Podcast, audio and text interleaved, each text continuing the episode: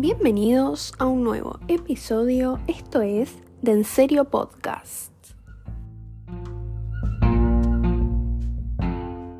Para los que no me conocen, digo que no hayan escuchado el podcast antes, me presento, soy Miku Palermo, estudiante de abogacía. Y bueno, me gusta expresarme, bailar, disfrutar de la vida. Y todo inició cuando hace dos años dije, ¿rompemos estructuras de los pensamientos de la vida cotidiana? Bueno, allá vamos con el tema del día de hoy.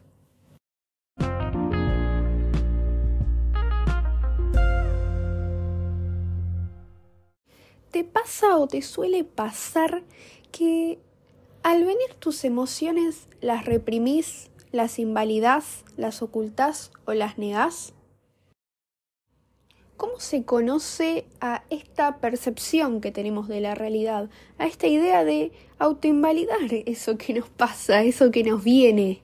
Bueno, esto se conoce como represión emocional. Sí, nos reprimimos constantemente. ¿Por qué? Porque la vida en sociedad nos reprime. Las redes sociales nos reprimen. Cada cosita que vos escuchás en el noticiero te reprime. Y cada cosa que pasa en la calle también te reprime.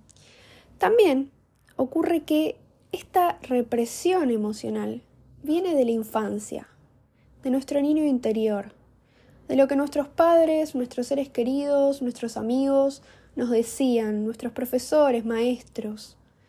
¿Qué te decían cuando te ponías a llorar porque no te salía una tarea? ¿Qué te decía cuando eh, hacías un berrinche? ¿Qué te decían cuando un amigo te peleaba. Bueno, revuelve el pasado, vuelve para atrás, fíjate eso que te decían. No llores, no grites, no hagas un escándalo, sos inmaduro. Y bueno, son todas cosas que a nuestro niño interior le quedan y vas creciendo de a poquito con eso. Y capaz, hoy en día, puedo decir, che, ¿por qué? Quiero llorar y no puedo llorar. Cuando me pasa algo malo, algo que no me gusta, algo que no me agrada, cuando me dañan. Y bueno, Porque de chico te reprimieron, ¿sí? Te negaron esa sensación. ¿Ok? O ¿por qué no me puedo poner feliz cuando logro algo? ¿Por qué no me gratifico algo que, que logro por mí mismo, misma? Y bueno, porque de chico te decían, no es para tanto. no lo vale. Y bueno, y sí, ahora no lo vale. No, bueno, es momento de romper con eso que te impusieron. Y ahora te cuento cómo lo hacemos primero yo creo que es darte cuenta, ¿no? Esto que siempre decimos en Dan Serio Podcast. Darte cuenta de lo que estás sintiendo, de capaz sentís un latido en el pecho. Bueno, prestale atención, meditalo, enfócate en eso. Capaz tenés, no sé, te duele la cabeza y decís, uy, ¿por qué me está doliendo tanto la cabeza? ¿Qué me pasa? ¿O por qué me tiemblan las manos, las piernas? Cada sensación que tu cuerpo te dice, cada cosita mínima, que no es mínima, es demasiado, tu cuerpo te está avisando, te está somatizando, ¿sí? ¿Por qué? Porque esa represión viene dada de más emoción, ¿se entiende? Viene más cargada y viene en situaciones inesperadas. ¿Por qué? Porque no le dimos el espacio en el momento correcto. Pero no pasa nada. Ahora se lo podés dar ese espacio. Primero dándote cuenta. Después, viendo qué mensajes transmitimos a los demás. Fíjate cuando estás con ciertas personas, más allá de lo que ellos te transmiten a vos, fíjate vos qué transmitís. ¿Tapás tus emociones o te expresás? ¿O te guardás eso que sentís, eso que pensás porque te da vergüenza, porque tenés miedo de lo que piensen, o porque simplemente decís, ¿para qué? Bueno, fíjate, observate, ponete a prueba. Anda a esos lugares donde te da miedo ir. Haz lo que te da miedo hacer. Ponete incómodo, incómoda. Frustrate. Y libera toda esa carga emocional que tenés, desde la infancia hasta la actualidad. Para que para luego, una vez que te conociste, identificar qué tipo de persona sos ¿Te mostrás tal cual sos o te ocultás y reprimís? ¿Qué situaciones sucede esto? Cuestionate, por favor. ¿Cómo ¿Cómo saber si estás en represión emocional? Y bueno, la forma en la que te comunicas con vos y con los demás. ¿Qué pensamientos te das? Todo el tiempo estás eh, pensando situaciones horroríficas o estás pensando situaciones de solución, de calma, de paz. Ver tus acciones, ver qué ciertos hábitos tenés en tu día a día, si son dañinos o no y qué te generan. Capaz el simple hecho de levantarte de la cama y ponerte a ver televisión es dañino para vos. ¿Por qué? Porque estás manejando de una manera no correcta lo que sentís. En cambio, si te levantás y te pones a escribir, capaz cambia esas sensaciones que tenés en tu cuerpo. Y bueno, nuestros sueños suelen ser muy simbólicos. Yo siempre digo que es muy importante analizarlos en terapia, con la terapia de Sigmund Freud, eh, porque son el reflejo de lo que nos convertimos, ¿ok? Y de nuestro esclavo emocional que tenemos dentro. No es tal cual lo que soñás, sino que tiene un poco más de profundidad. ¿Te animás a descubrirte?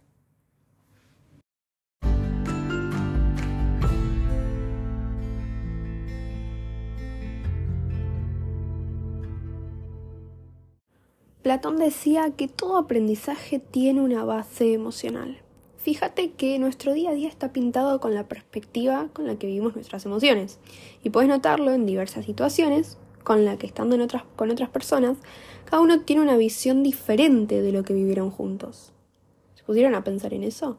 Y depende de lo que sienten internamente. ¿Ok?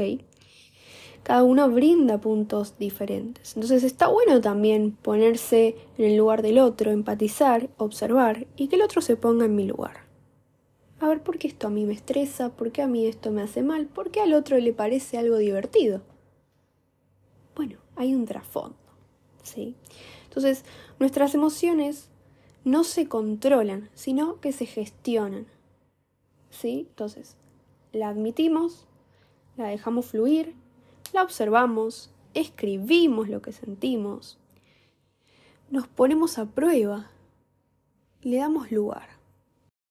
Repasemos rápidamente qué son las emociones.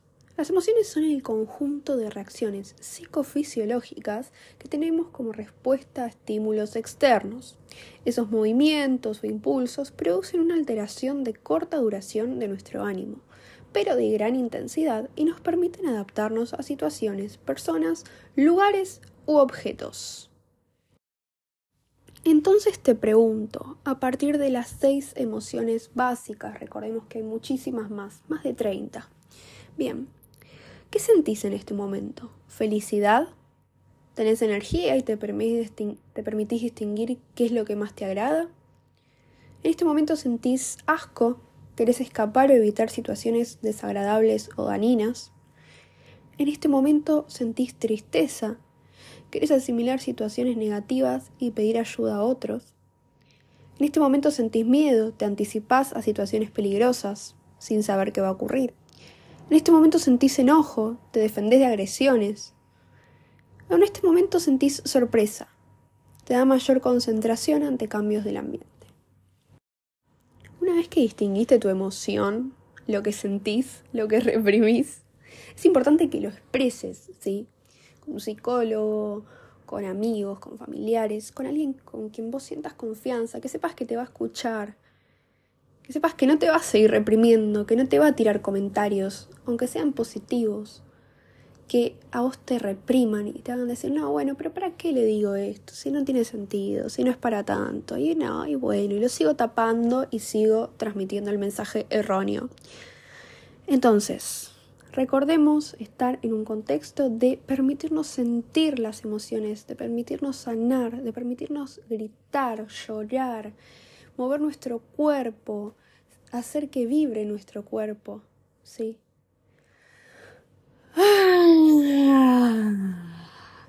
Qué ejercicio tan importante respirar y qué ejercicio tan importante gritar, sacar todo eso que tenemos dentro.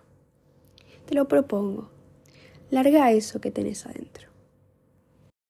Me acordé de ese tema que dice yo te propongo esta noche olvidarnos de todo. Tu cintura me provoca alboroto, tu capricho de bailar y dejarte llevar. Esa.